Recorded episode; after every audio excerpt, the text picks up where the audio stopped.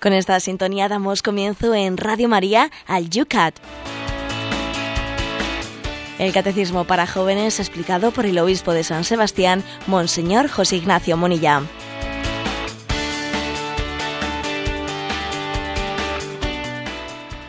Muy buenos días, queridos amigos del Yucat. Estamos una mañana más en esta cita que tenemos todos los días en torno al catecismo de los jóvenes, ese catecismo que nos desgrana todas las mañanas aquí en Radio María, el obispo de San Sebastián. El ayer llegamos a pisar nieve en el santuario de Aranzazú, pero por aquí en la costa tenemos agua, agua y más agua. Seis grados a estas horas de la mañana en San Sebastián. ¿Cómo están las cosas por Madrid, Cristina? Pues nada, Padre Esteban, nosotros siempre con gorro y bufanda, menos un grado. Y a nivel el de ayer, todos, yo creo que estoy convencido que todos, todos eh, nos impactábamos con una noticia que muchas personas preguntaban al escuchar esa decisión del Santo Padre. José Ignacio, buenos días. La pregunta era, bueno, ¿esto es una mala o es una buena noticia? ¿Hay que estar alegres o hay que estar tristes? Muchos, con el estupor, digamos, de la noticia, no sabían ni cómo reaccionar. Bueno, yo prometo lo primero que no sabía nada. y me dice mi secretaria, me dice, ha llamado, han llamado unas cuantas personas preguntando a ver si usted está alegre o está triste. Fíjese qué, cuestión, ¿no? Algunos habían llamado para preguntar si estábamos alegres o tristes. Bueno, pues yo creo que es una de esas circunstancias verdaderamente pues eh, históricas en las que no sé al recibir una noticia tan inesperada por una parte algo se divide dentro de nosotros parece como si la mente y el corazón se dividiesen y el corazón siente una cierta tristeza porque sí, porque el Padre es el Padre. ¿eh? Y en nuestro querido Papa Benedicto, pues hemos visto el rostro paterno de Dios y el corazón se entristece porque ama. Pero también al mismo tiempo, nuestra mente, que está iluminada por la fe, pues se alegra, se alegra y confía plenamente.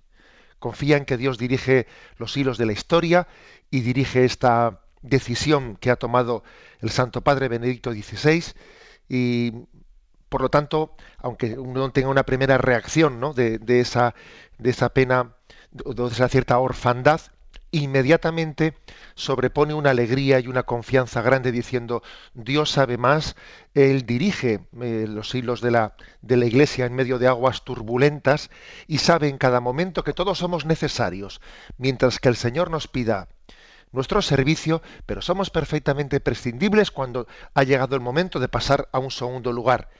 Ayer comenzábamos el programa, no lo suponíamos, no lo imaginábamos, diciendo que los enfermos, ayer era el Día Mundial del Enfermo y era el Día de la Virgen de Lourdes. A mí me llama la atención que lo que prácticamente nadie dijo ayer en medio de tantas declaraciones, en medio de tantas tomas de posición pública, no sé, lo que yo no escuché decirle a nadie era que el Papa había elegido un día muy, muy claro y determinante para hacer público esta decisión, ¿no? Eligió el Día Mundial del Enfermo, eligió el Día de la Virgen de Lourdes, pues porque él también entiende que ahora comienza una nueva etapa en su vida, una etapa en la que tiene que predicar, tiene que predicar pues identificándose con esa pasión de Jesucristo, que es el bueno, pues el debilitamiento progresivo día a día. Él ha visto ya tocar a la puerta de su vida la debilidad él ha sido tan humilde para decirnos yo no tengo fuerzas, no tengo pues físicamente fuerzas para poder llevar adelante un reto tan grande como este. Nos hemos un poco percatado de lo que es la cruz del gobierno de la Iglesia. Aquí mucha gente se piensa que esto del gobierno de la Iglesia es un tema de poder, que la que hay aspiraciones al poder y ya, ya, te digo yo poder. Te iba a dar yo un rato ser obispo y vamos a ver aquí qué es lo que qué es lo que es la ambición del poder, madre mía. ¿eh? El Papa nos ha mostrado pues que el gobierno de la Iglesia es una gran cruz y que tenemos que orar mucho por, por él y por sus sucesores.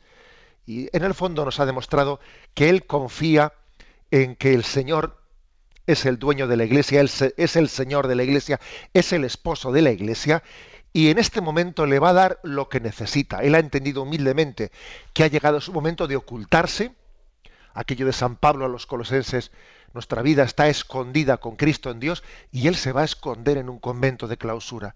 Se va a esconder, llevando a cabo adelante una intercesión muy distinta a la que ha hecho hasta ahora. ¿eh? Una gran labor por la Iglesia va a hacer enterrando ese grano de trigo hasta que Dios quiera pues que, en los últimos días no pues pueda eh, morir por Cristo. Quiere morir por Cristo oculto a los ojos de este mundo, pero presente a los ojos de Dios. El Papa va a hacer su último sacrificio, su última entrega, que es ocultarse a nuestros ojos y estar sencillamente orante y oferente y ofreciendo su vida. En resumen, ¿estás contento o estás alegre? Estoy alegre porque confío plenamente en Dios y Él va a llevar adelante esta iglesia y le dará el pastor que la iglesia necesite, un pastor conforme a su corazón, conforme al corazón de Cristo. Pidámoslo. Y según lo pedimos, tengamos plena confianza de que así va a ser. Tendremos un, un pastor como los que hemos tenido conforme al corazón de Jesucristo siempre positivo, nunca negativo, que dijo el otro. Comenzamos así, con este espíritu, con esta alegría, con mucha decisión, este un día más, programa que a ti te acompaña todas las mañanas. El...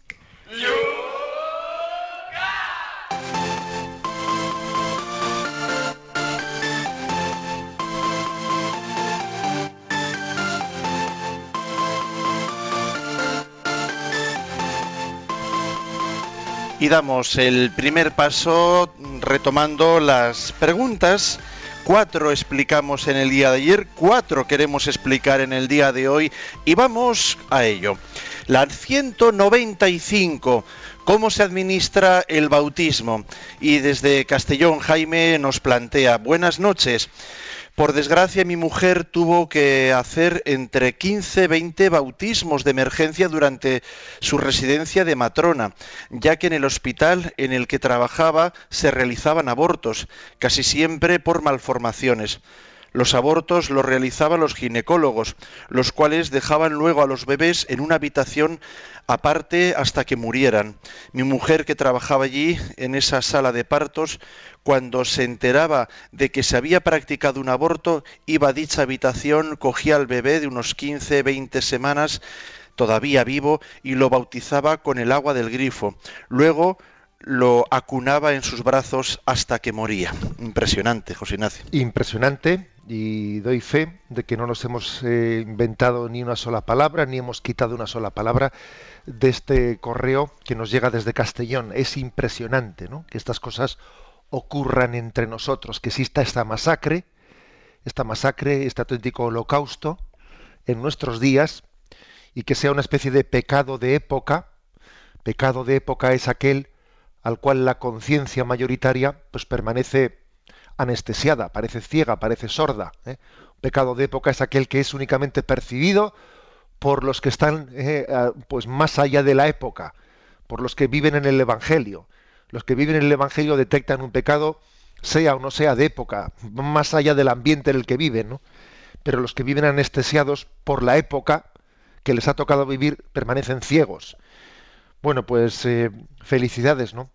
Por el hecho de que una matrona en una situación como esa haya sido tan audaz, audaz, ¿eh? repito, haya tenido esa parresía de decir, bueno, pues yo entro en ese lugar, en ese lugar que es el lugar de la vergüenza, es como, fijaros, ¿no? Es como poder dar la unción, pues a un, pues a un, a un judío, bueno, a un judío, a, un creyente que fuese, estuviese a punto de ser sacrificado en, en un campo de concentración obviamente nosotros creemos también en que la salvación de Dios pues puede, sin duda alguna en estos niños, ¿no? En estos niños que mueren sacrificados injustamente por el aborto, yo creo que en ellos también vemos de alguna manera la imagen de los santos inocentes, de los niños inocentes que fueron sacrificados en vez de en vez de Jesucristo. Y el Señor tendrá ¿eh? su, su, su, camino de salvación para estos niños que han muerto sin poder ser bautizados. Pero bendito sea Dios, ¿no? Que pues que haya personas como esta mujer de Castellón capaces, ¿no? de con ese signo del bautismo no solo darles a esos niños, ¿no? el don de Cristo, sino proclamar ante el mundo que si es hijo de Dios no va a ser persona humana. O sea, Jesucristo nos, nos eh, al, al precisamente encarnarse en las entrañas de la Virgen María, nos proclamó el valor de la persona humana. Si es Dios, no va a ser hombre, ese feto, ese embrión en, la las entrañas de la Virgen María. Si era el Verbo encarnado, si era la segunda persona de la Santísima Trinidad, no iba a ser hombre. Si es Dios, no, no va a tener la dignidad para ser hombre. Y aquí volvemos a decir lo mismo. Si este niño recibe el bautismo, no va a ser persona humana. Eh, por tanto, Jesucristo revela al hombre su dignidad y en, en esos bautismos de emergencia se está eh, proclamando ante el mundo bueno, pues la, dignidad del ser humano. Sin dejar el tema, ese bautismo aborto, desde Huelva, Mercedes nos plantea, ya que llevo el tema de las entrevistas embarazadas, tratando de evitar que aborten, podría pedirles, si las veo decididas a hacerlo, que los bauticen. ¿El agua tiene que tocar la cabeza del niño ya nacido? Bueno, me imagino que una suposición como esta eh, será difícil. Eh, cuando alguien está decidido a llevar a cabo un aborto, dudo mucho que esté dispuesto a realizar un signo como ese. Pues, entre otras cosas porque todavía ese signo denuncia más la barbaridad que está haciendo. ¿eh? Cuando alguien obra mal, huye de la luz, porque la luz todavía le denuncia más. Eh, eso es así. ¿eh?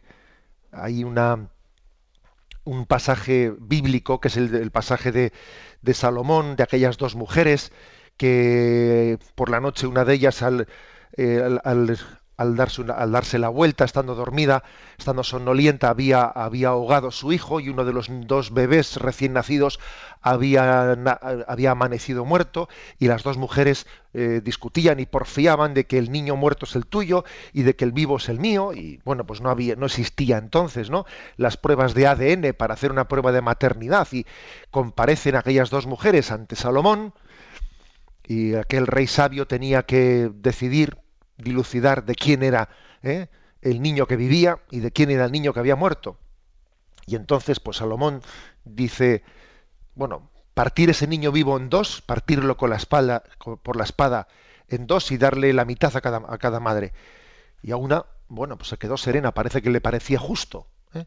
Y sin embargo hubo otra que pegó un grito y dijo, no, dale, dale ese niño, dale, dáselo a la otra. Y entonces Salomón dijo, dáselo a ella, que ella es la madre, la que ha sido capaz de, de valorar el bien del niño por encima del, del suyo propio. Ha preferido que el niño viva que que ella lo posea. Yo creo que esta es una gran llamada a quien está tentado de abortar.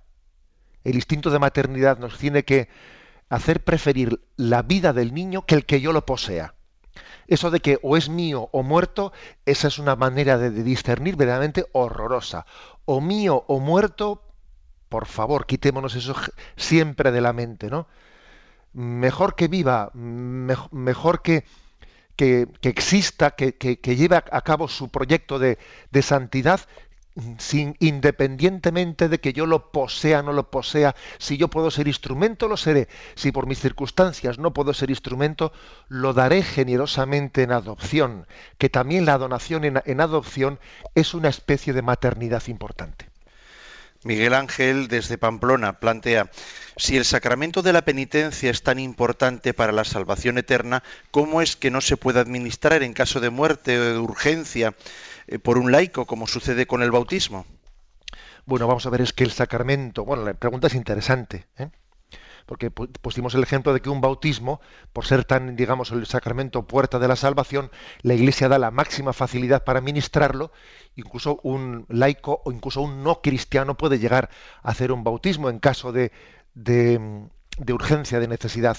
Y pregunta Miguel Ángel, bueno, ¿y, ¿Y por qué no lo mismo que el sacramento de la penitencia? Es que en el sacramento de la penitencia existe la posibilidad de cuando no hay un sacerdote hacer un profundo acto de contrición y quedando pendiente eh, mm, la, administración del sacramento, la confesión de los pecados, para cuando, eh, para, la hipótesis de que salga de ese momento de, eh, pues, pues de urgencia. Y por cierto, eh, y me remito a nuestro querido patrono San Ignacio de Loyola, en la tradición de la Iglesia, cuando alguien no dispone de un sacerdote para confesarse, está en un peligro de muerte, hace un profundo acto de contrición y puede, no es que la Iglesia diga que debe, pero puede también confesar sus pecados a un seglar, a un laico, a falta de un sacerdote, pidiéndole que le escuche en confesión, ¿eh? que le escuche en confesión, pues porque esa, esa, persona en ese momento, aunque no le pueda dar la absolución, porque no es sacerdote, pero que sí, sí que representa a la iglesia a la que él tiene conciencia de que ha ofendido. He ofendido a Dios y hago un acto de contrición, y sé que he ofendido a mis hermanos y elijo a este seglar o a este laico para que me escuche en confesión, puesto que ahora no tengo un sacerdote para que eh, pues me dé la absolución de los pecados. Eso también ha formado parte de la tradición de la Iglesia, para que veamos hasta qué punto es importante no solo pedir perdón a Dios, sino también pedir perdón a la Iglesia, a, mis hermanos a quienes he ofendido. Pedimos perdón a Dios en el ministro de Dios. Pedimos perdón a la Iglesia, a, todos, a, todo nuestro prójimo, también en ese sacerdote que no solo representa a Dios, también representa a mis hermanos y a la Iglesia. Julia, eh, Julián, desde Ibiza, plantea, ¿no le parece a usted que más que los cumpleaños debiéramos de celebrar los cumplebautismos, dicen? Pues sí, sí es verdad, y conozco a personas que lo hacen. Entre otras cosas, porque cuando decimos, a ver, cumpleaños, en fin, más bien cumpleaños es cumplepartos, porque vamos a ver, ¿eh? la vida ha comenzado antes del parto, y en realidad, si fuésemos eh, precisos, deberíamos de, celebrar la cumple concepción. Pero claro, como no es tan fácil de saber el día en que fuimos concebidos, pues hombre, la verdad es que más que el cumple partos, ¿no? Pues deberíamos de celebrar el cumple bautismos. Yo creo que es una, yo me adhiero, ¿no? A esta sugerencia de Julián, el día en que fuimos introducidos en esa intimidad con Dios por el bautismo. Miguel Antonio, desde Madrid. Mi pregunta es referente a los padrinos del bautismo. ¿Qué condiciones se piden para ser padrino de bautismo y qué responsabilidades se adquieren? Bueno, pues la condición que se le pide es que sea pues, una persona creyente, eh, madura, madura para poder acompañar en la educación de la fe. Se pide que tenga recibido el sacramento no solo del bautismo, sino también de la confirmación que esté confirmado. ¿eh? Para poder ser padrino de bautismo hay que haber completado la iniciación cristiana y haber hecho, por tanto, la comunión y también la confirmación, porque es el sacramento de la madurez. Y para ser padrino hay que tener una madurez. O sea que lo que se pide, por lo tanto, es una madurez y, lo que se le va a pedir como responsabilidad es que, tenga un acompañamiento, un seguimiento y una capacidad también de que en caso de que esos padres, eh, pues por circunstancias concretas, ¿no? Pues fallezcan o, o se alejen o lo que fuere, pues él ejerza esa paternidad espiritual hacia ese niño. Y terminamos desde Cuenca, Silvia. Tengo entendido que cuando algún cristiano apostata y pide a la Iglesia que lo borre del bautismo, la Iglesia Católica no accede a esta petición. ¿Por qué motivo? Nos pregunta Silvia. Bueno, vamos a ver, no es que eh, hay que matizarlo. ¿eh? Cuando alguien hace una apostasía, la Iglesia tiene un registro, tiene un registro de personas que han que han apostatado, o sea, que han dicho que quieren renunciar a la fe, y esas personas pues hombre, claro que se les toma en consideración la, declaración que han hecho y se les registra en un libro de personas que han apostatado. Una persona que ha apostatado, pues no, se le hace un funeral cuando fallece, etcétera, porque él así lo ha pedido, etcétera, etcétera.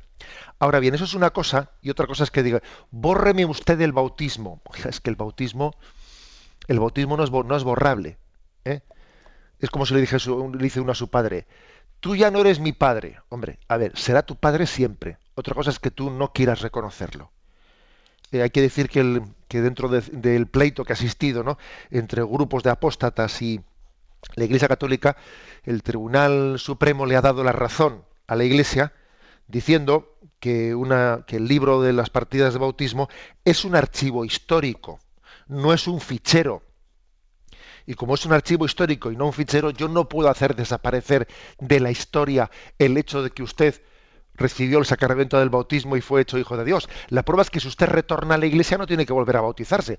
Cuando un apóstata vuelve de nuevo al seno de la iglesia, que también ocurre, todo hay que decirlo, no tiene que volver a bautizarse. Tendrá que arrepentirse y pedirle perdón a Dios por haber apostatado, pero eh, su bautismo es indeleble, es imborrable.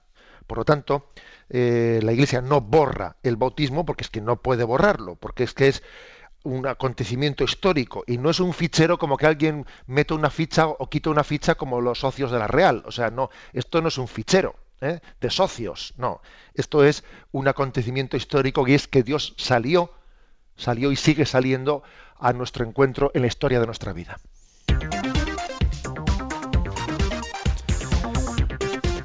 Vamos a comenzar el programa de hoy. Cuatro puntos tenemos por delante. Vamos a ver si somos capaces. El 199. ¿Es realmente el bautismo el único camino para la salvación? Pregunta el Yucat. Y la respuesta es, para todos los que han recibido el Evangelio y han conocido que Cristo es el camino y la verdad y la vida, el bautismo es el único acceso a Dios y a la salvación. Al mismo tiempo es cierto, sin embargo, que Cristo murió por todos los hombres. Por eso pueden salvarse también quienes no tuvieron oportunidad de conocer verdaderamente a Cristo ni la fe, pero con la ayuda de la gracia buscan a Dios con un corazón sincero y llevan una vida según su conciencia, el llamado bautismo de deseo. Dios ha vinculado la salvación a los sacramentos. Por ello la Iglesia debe ofrecerlos incansablemente a los hombres. Abandonar la misión sería traicionar el encargo de Dios. Pero Dios mismo no está sujeto a los sacramentos.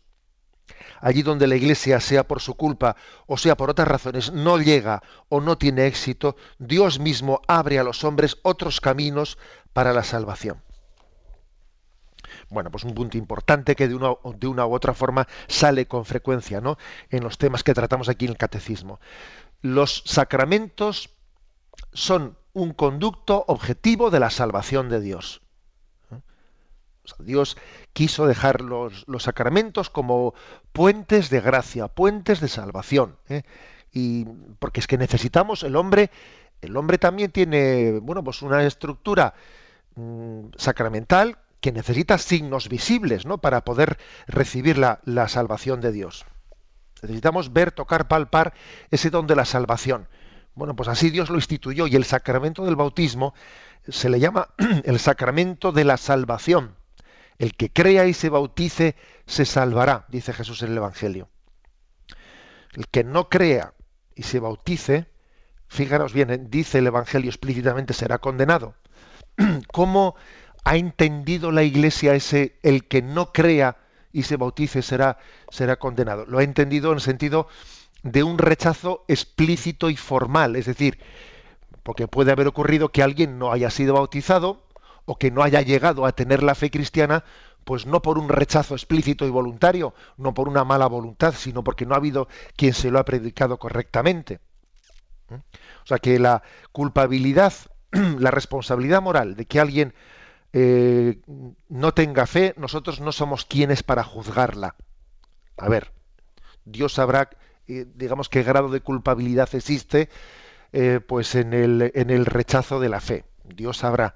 Nosotros lo que podemos decir es que mm, sabemos que Dios da el don de su salvación a través de los sacramentos y que cuando alguien, sin culpa por su parte, no ha llegado a recibirlos, bueno, pues será juzgado por aquello que en su conciencia ha conocido como, eh, como la verdad y como el bien.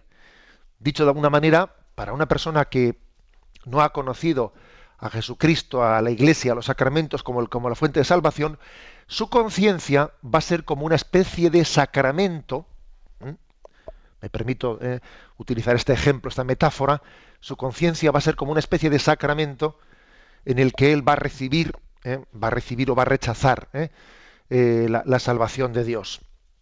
Ayer tuve la ocasión, cuando, cuando me enteré de, de la noticia del Papa, de colgar en el Twitter y en Facebook una frase del Beato Newman, de este anglicano que se hizo católico y que fue cardenal de la Iglesia Católica, que ha sido beatificado por, por Benedicto XVI en el viaje que hizo a Inglaterra. Bueno, pues una, una frase suya era la siguiente, ¿no? Porque cuando a él se le, acusaban de que se hubiese hecho católico, porque allí en esa Inglaterra hacerse católico todavía es complicado, pero en aquel momento era, era, vamos, convertirte en un paria, en aquel momento hacerse católico, ¿no? En el siglo XIX.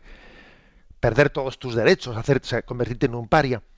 Él decía que él tenía que seguir la luz, la, luz de su conciencia y que no podía ¿eh? pecar contra su conciencia. Y él dijo una frase que dijo, yo no he pecado nunca contra la luz, contra lo que en su conciencia ha visto que tenía que hacer, ¿no? Yo no he pecado nunca contra la luz. Frase del cardenal Newman, del Beato Newman, que ayer me pareció oportuno poner en el Twitter o en el Facebook con motivo de la decisión del Papa de, bueno, pues de, de renunciar. Puse esa imagen del Papa sosteniendo una luz. Yo no he pecado nunca contra la luz. Si él en conciencia ha visto ¿no? que, que es más prudente eh, en un momento en el que le faltan fuerzas físicas, mm, digamos, pues, pues renunciar a, ese, a esa misión de ser mm, el sucesor de Pedro, porque supone una gran carga y hay que sopesar si, si tengo las fuerzas para poder llevarlo adelante, él puede aplicarse esa frase de yo no he pecado nunca contra la luz. Es decir, tengo que seguir la luz de la conciencia, porque en ella hay una especie como de sacramento de Dios en el que yo recibo la luz de Dios y tendré que comparecer en, ante Dios de si he sido fiel a lo que en mi conciencia he conocido como el bien y la verdad. Obedecer a la conciencia es obedecer a Dios. Y para eso también que hay que educar la conciencia, obviamente.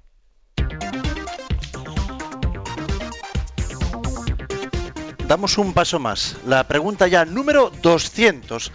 ¿Qué ocurre en el bautismo? La respuesta es, en el bautismo nos convertimos en miembros del cuerpo de Cristo, en hermanos y hermanas de nuestro Salvador e hijos de Dios. Somos liberados del pecado, arrancados de la muerte y destinados desde ese instante a una vida en la alegría de los redimidos. Ser bautizado quiere decir que la historia de mi vida personal se sumerge en la corriente del amor de Dios Dice el Papa Benedicto XVI, nuestra vida pertenece a Cristo y ya no nos pertenece a nosotros. Acompañados por Él, asumidos por Él en su amor, estamos libres de todo temor. Él nos abraza y nos lleva allí donde vayamos, Él que es la misma vida. Bueno, hace una, explicación de qué ocurre en el bautismo en qué misterio somos introducidos ¿no? por medio del mantismo. Y nos dice, mira, el bautismo, ayer utilizábamos la, expresión te injerta en Cristo, es como un injerto, o sea, nos hace miembros del cuerpo de Cristo. ¿Mm? Y en Cristo participamos entonces de su filiación divina. Si Él es el Hijo del Padre y nosotros nos estamos injertando en Él, entonces somos hijos del Padre en Cristo. ¿Mm? Somos hijos en el Hijo. Y inmediatamente existe entre nosotros una hermandad, una fraternidad. ¿Mm?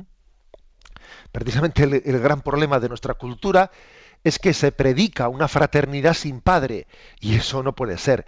En este mundo hay algo que falla, se, se, pretende hacer una solidaridad internacional de todos los pueblos, eso está bien visto, es políticamente correcto, ya, pero ¿cómo se hace una solidaridad? ¿Cómo se hace una fraternidad universal sin padre? Es muy difícil ser hermanos sin padres comunes. Se suele decir, ¿no? Para decir que aquí, que aquí somos muy distintos. Aquí cada uno es hijo de su padre y de su madre, como diciendo estos no hay quien los aúne. No hay claro, es que, es que es que cada uno es hijo de su padre y de su madre. Pero es que tenemos un padre común. Tenemos un padre común tenemos una madre común. Y por lo tanto existe ¿no? fundamento para esa fraternidad. Eso es lo que nos da el bautismo, que nos libera, nos libera de ciertas ataduras que nosotros somos impotentes para poder romper, que es la atadura de la muerte, que es la atadura del pecado, que es la atadura del sufrimiento, que es la atadura de las cadenas de Satanás, que nos quitan la libertad de los hijos de Dios. Este es un, este es un sacramento de liberación, romper nuestras cadenas. Esa es la gran oferta del bautismo, ¿no? Rompe tus cadenas. Y entonces dice, mm, pues que nos introducimos en la vida de Dios. O sea, es como, a ver, Dios tiene un destino para nosotros, yo me introduzco, ¿eh? Eh, me introduzco en la providencia en la vida de Dios. Dios tiene un plan para mí y yo lo iré descubriendo voy a ir descubriendo. Aquí hay una, una cita bella, bellísima, de precisamente del Beato Newman, al que me he referido antes, y dice, yo estoy llamado a ser alguien o a hacer algo para lo que nadie más está llamado. Tengo un lugar en el plan de Dios y sobre la tierra de Dios que no tiene nadie más ya sea rico, pobre, despreciado u honrado por los hombres. Dios me conoce y me llama por mi nombre. Es decir, en el bautismo estamos como recibiendo una vocación de Dios concreta que tienes tú, distinta de la que, de la que tiene el que está junto a ti. Cada uno de nosotros tenemos algo de únicos e irrepetibles. Dios ha pensado en cada uno de nosotros para algo que si no somos fieles en ese cumplimiento de la vocación de Dios, algo va a quedar sin hacer que debiera de estar hecho. Es como cuando estamos en un partido de fútbol y eh, sube rápidamente, ¿no? Pues un equipo al campo contrario y entonces alguien centra el balón y allí debiera de haber estado el delantero centro para rematarlo y como no estaba el delantero centro el balón se quedó sin rematar porque alguien que debía de estar no estuvo. Algo así nos pasa en nuestra vida. Dios tiene para nosotros una providencia, un plan, y, fijaros, ¿no? Qué responsabilidad nuestra que nosotros podamos estar frustrando los planes de Dios para llevar a cabo, para llevar adelante la salvación de este mundo. ¿eh? Repito esta frase de Beato Newman, yo estoy llamado a ser alguien o a hacer algo para lo que nadie más está llamado. O sea, hay una vocación, o sea, todos somos hijos de Dios, pero al mismo tiempo esa vocación tiene la capacidad de, el bautismo nos da un carisma personal, una vocación personal. Todos compartimos una misma vocación, pero al mismo tiempo se especifica de una manera muy particular en cada uno de nosotros. ¿eh? Eh, y, así es Dios, capaz de, de tener a todos sus hijos por igual, siendo cada uno absolutamente singulares y distintos.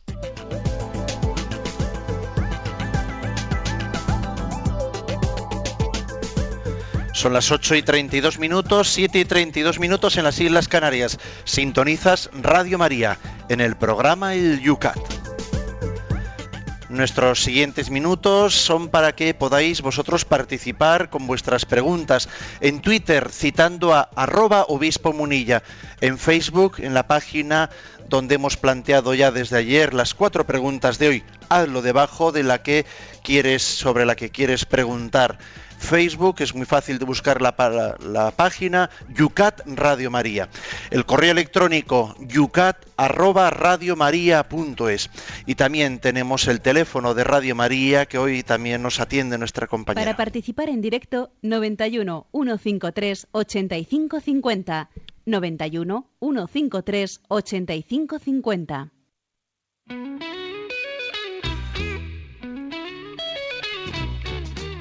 Durante los dos próximos minutos nos sumergimos debajo del mar, nos retiramos de los problemas y como entre los pulpos, acompañados de los Beatles, también vemos cómo pasan por encima las olas los problemas de este mundo.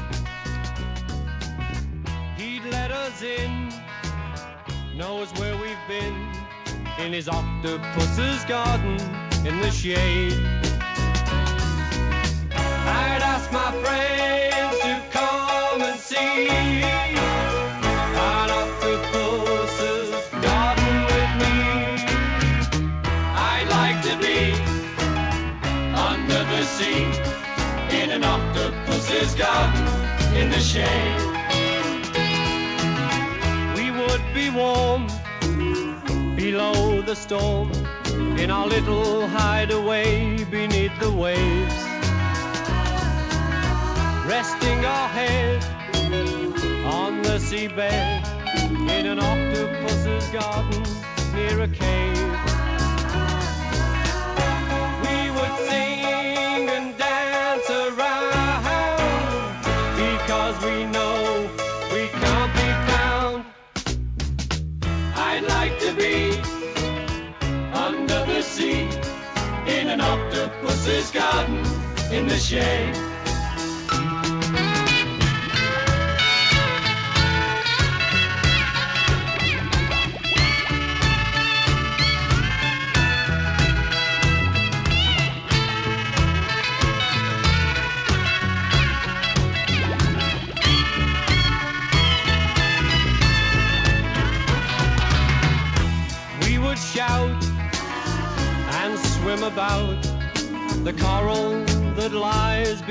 Waves. Oh, what joy for every girl and boy, knowing they're happy and they're safe. We would be so happy, you and me. No one there to tell us what to do.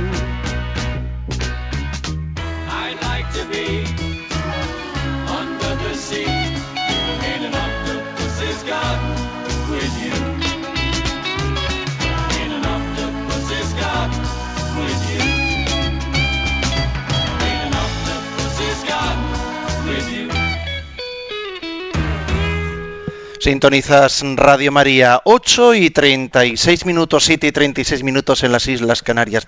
José Ignacio, fuera del tema, pero nos pregunta aquí una oyente María. Buenos días, me pregunto si es posible recibir el sacramento del matrimonio sin ninguna preparación. Me explico, sin confesión previa. Tenía la certeza de que era un sacramento que me vinculaba para siempre a mi marido, pero no hicimos ningún tipo de preparación. Él no comulgó, yo sí, a pesar de no haberme confesado previamente. Bueno, pues lo- obviamente existe eh, la posibilidad de que un sacramento sea recibido válidamente, pero de una manera muy imperfecta, muy imperfecta. Eh, es verdad que se puede que la Iglesia mm, ofrece la posibilidad de celebrar el sacramento del matrimonio con Eucaristía o sin Eucaristía, con una celebración de la palabra. Pero es que incluso aunque el sacramento del matrimonio se celebre en una celebración de la palabra sin la Eucaristía, no solo hay que estar en gracia de Dios para poder comulgar, hay que estar en gracia de Dios para poder recibir todos los sacramentos, eh, también el sacramento de- del matrimonio, por supuesto, ¿no? o de la confirmación, etcétera. Con lo cual, digamos que uno sí que debe de estar en gracia de Dios. ¿eh? Eh, hombre, es posible que uno esté en gracia de Dios sin haberse confesado, porque no tuviese pecados, pecados graves, ¿no? Pero eh, sí que es importante que los sacramentos sean bien recibidos. Eso, si uno, si uno se ha, se ha casado sin eh, estar en gracia de Dios, ¿eso quiere decir que el sacramento sea inválido? No quiere, quiere decir que ha sido pues ilícita- ilícitamente recibido, que no ha sido recibido con las con las eh, pues con las adecuadas mm, disposiciones, pero no quiere decir que sea inválido.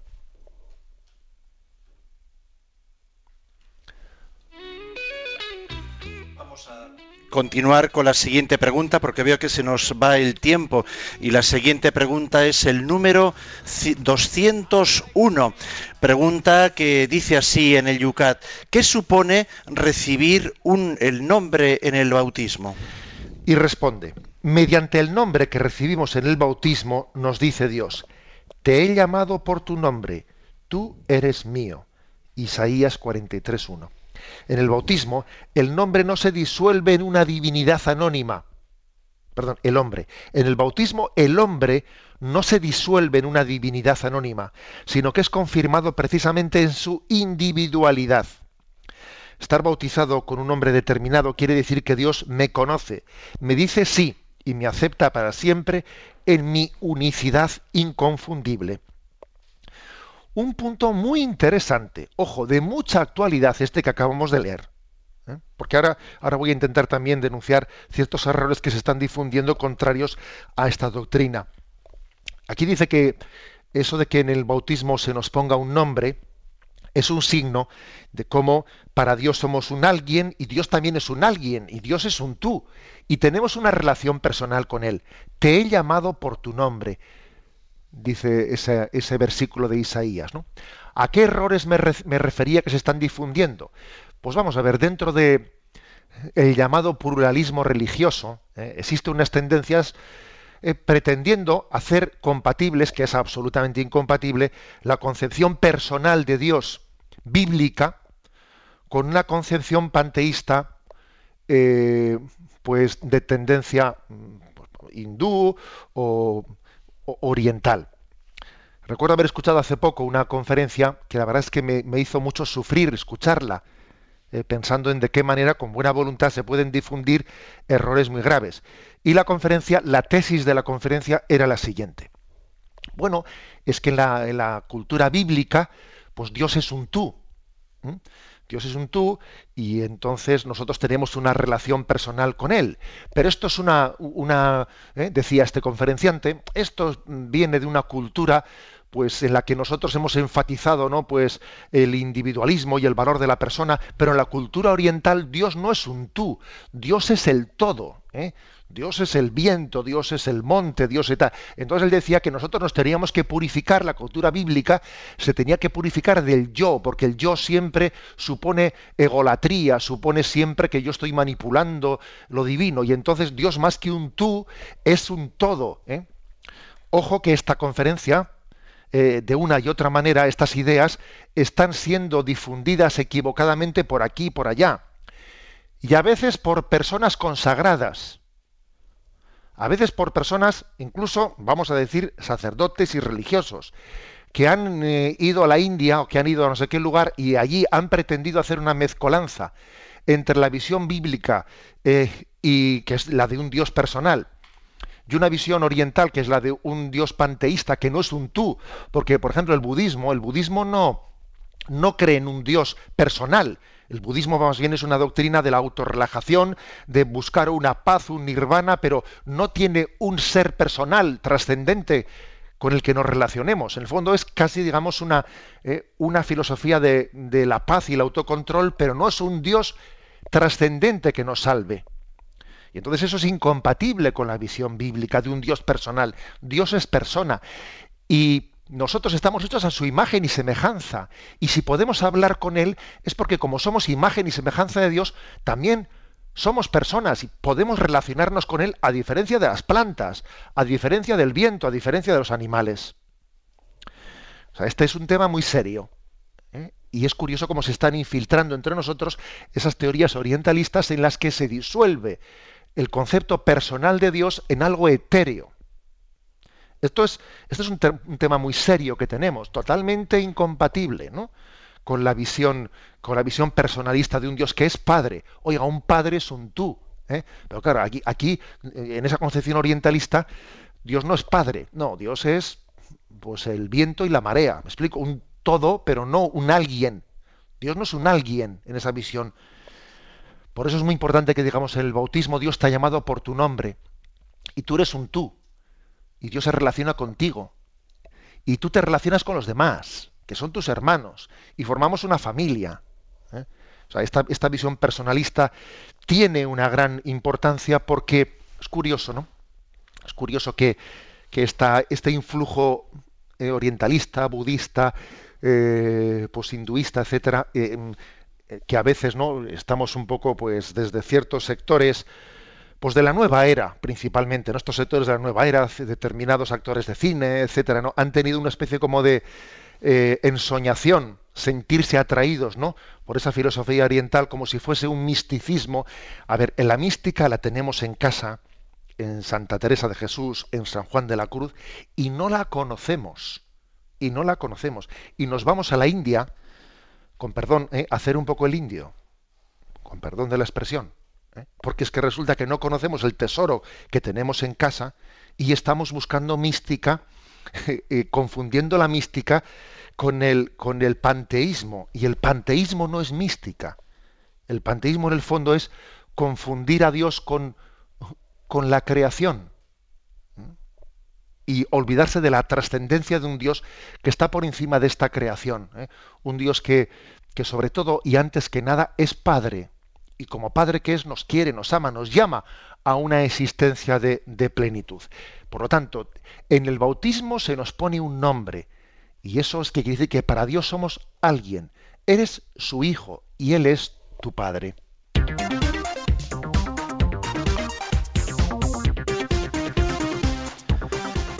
Damos un paso más en esa misma ruta. Y es la última pregunta del día de hoy, la cuarta, el número 202 del Yucat.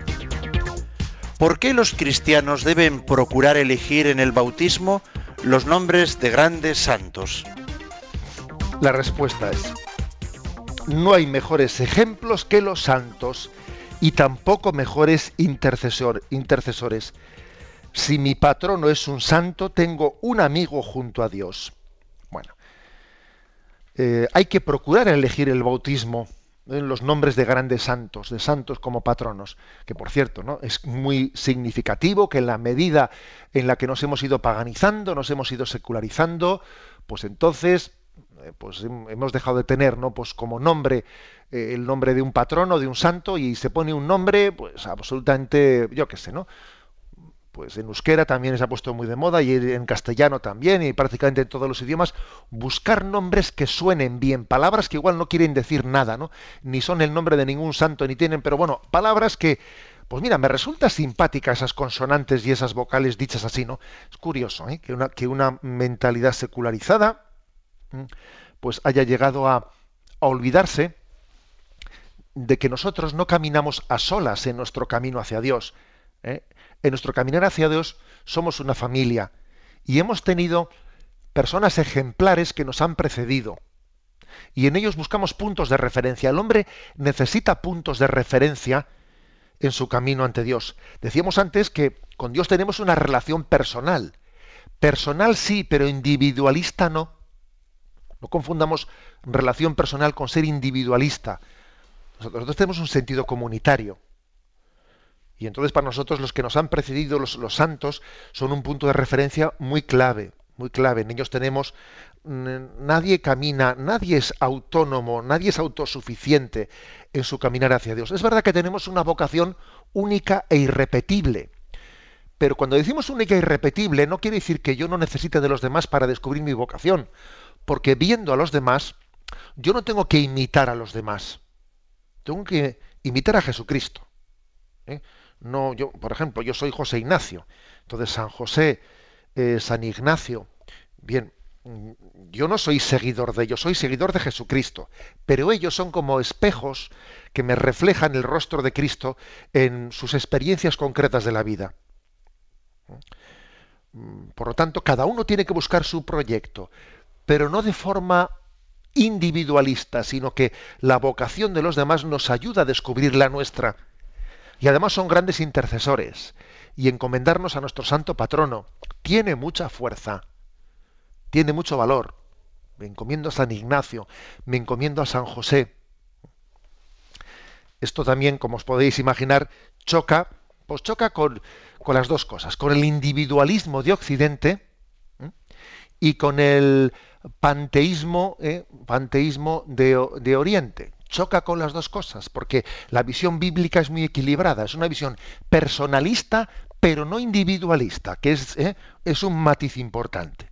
La visión bíblica, el hecho de que la revelación tuviese lugar pues en la Tierra Santa, que se le llama el Medio Oriente, eso ha ayudado mucho, porque es un lugar en el que esa revelación de Dios ha tenido lugar en un pueblo, en una cultura situada geográficamente a medio camino entre una cultura y la otra, en Medio Oriente, que ha cogido lo mejor de la cultura, ¿eh? de, la, de, la, cultura occidental en Grecia y en Roma, y ha cogido lo mejor también de la cultura de Oriente. Personales, personalistas sí, pero individualistas no. ¿eh? La visión bíblica es verdaderamente integrada y integradora. ¿eh? Bueno, en resumen, que tengamos mucho devoción a nuestro santo patrono. Una pregunta. ¿Conocemos la vida de nuestro patrono? ¿La hemos leído?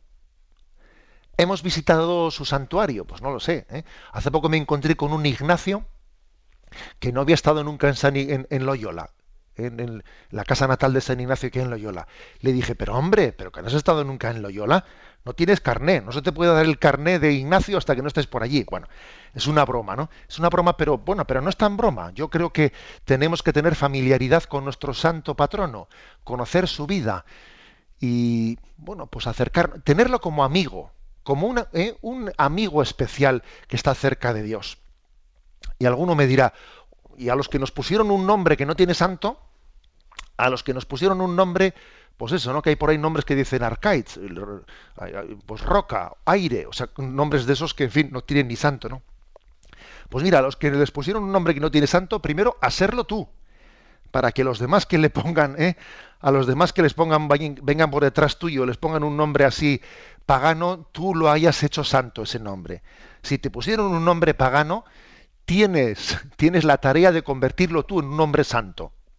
Y por supuesto que puedes también recurrir a otros, ¿eh? a otros patronos que aunque no, eh, no sean de tu mismo nombre, sin embargo tú les tengas un especial cariño y les tengas una especial cercanía hacia ellos. ¿no? Hagámonos amigos de los santos, amigos de los santos, porque es que es una de esas amistades eh, de las que más podemos recibir.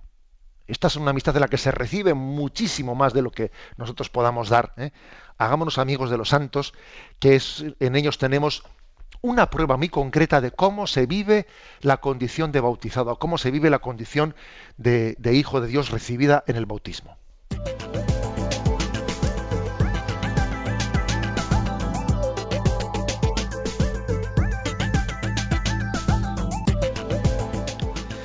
Los que están siguiendo este programa a través de la radio, pero a la vez están en Facebook, yo les puedo prometer que José Ignacio no está viendo el Facebook, él tiene el yuca delante, porque parece que estaba contestando a las preguntas que en torno eh, a este tema se estaban planteando. Justo todo lo que acaba de hablar, veo que estaba ahí planteado el nombre de los de quienes no son santos.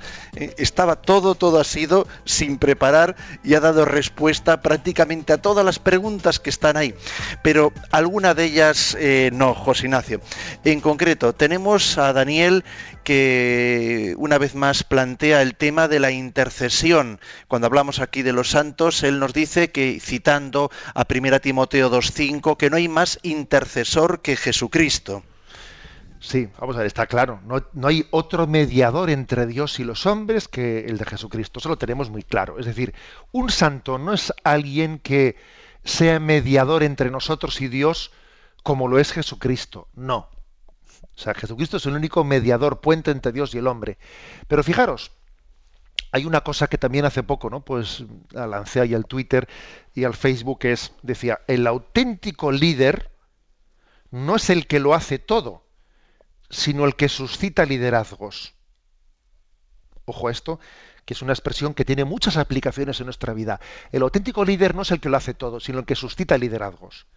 La auténtica madre no es la que le hace todo, todo, todo y, uh, se lo da todo hecho a los hijos y les convierte en unos inútiles. Porque se lo hago todo, vamos, mi, niño ni recoge un calcetín cuando lo tira al suelo.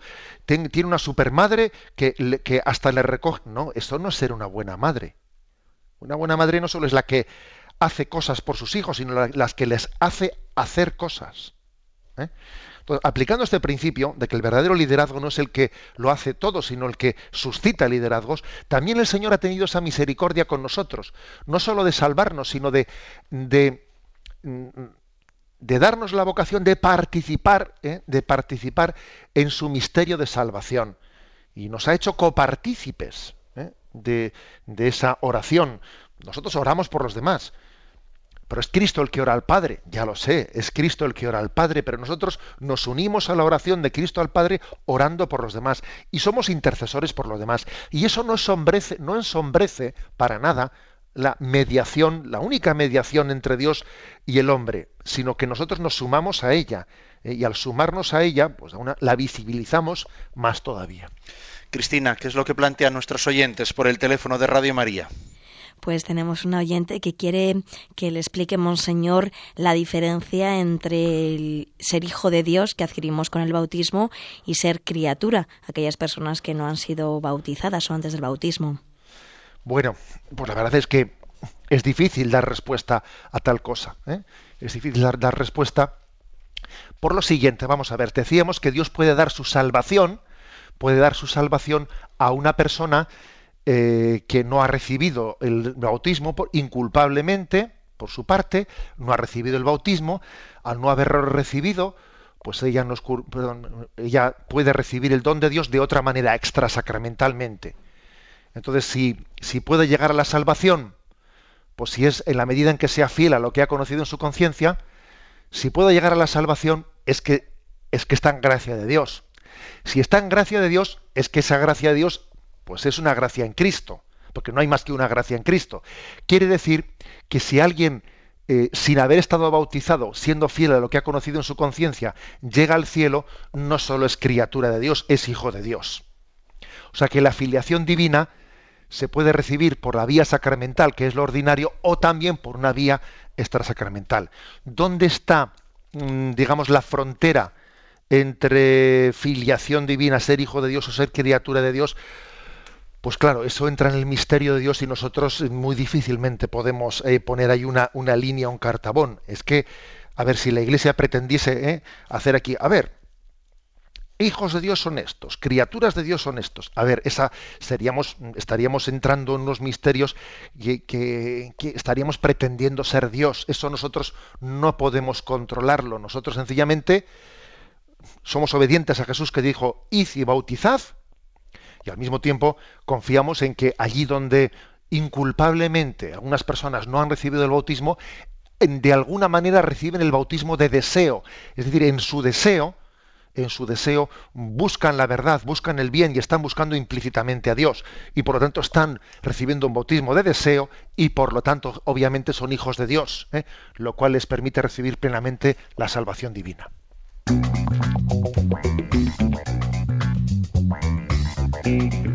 Antes de plantear las preguntas para el día de mañana, hay muchos que están preguntando en Facebook por el nombre, pues si hay un santo que lleva este nombre, de cuándo se celebra esta fiesta. También eh, queriendo saber algo de la biografía, bueno, vamos a compartir en Facebook páginas santorales, en Google es muy fácil eh, de buscar en los buscadores eh, santorales, es verdad que los hay muchos, digamos de un corte menos oficial, pero vamos a participar ahí. También, compartiremos así mmm, las páginas, digamos que tienen, cuidan, además que traen pequeñas biografías de los santos, unas cuantas, para que puedan acceder ahí todos y poder consultar y ver eh, si ese santo en concreto tiene su fiesta. José Ignacio, mañana qué temas vamos a acometer en el programa. Bueno, pues mañana pasamos del sacramento del bautismo, pasamos al sacramento de, de la confirmación. Y si Dios quiere, veremos dos puntos. El punto de qué es la confirmación, 203, y el punto 204 también, ¿Qué dice la Sagrada Escritura acerca del sacramento de la confirmación? Estos dos puntos. Esperamos además mañana hacer el programa en directo, si no me equivoco, Esteban, en el Colegio de la Asunción de San Sebastián. Así es, Ahí. si las técnicas no nos traicionan. Estupendo. Bueno, pues me despido con la bendición de Dios Todopoderoso, Padre, Hijo y Espíritu Santo. Alabado sea Jesucristo.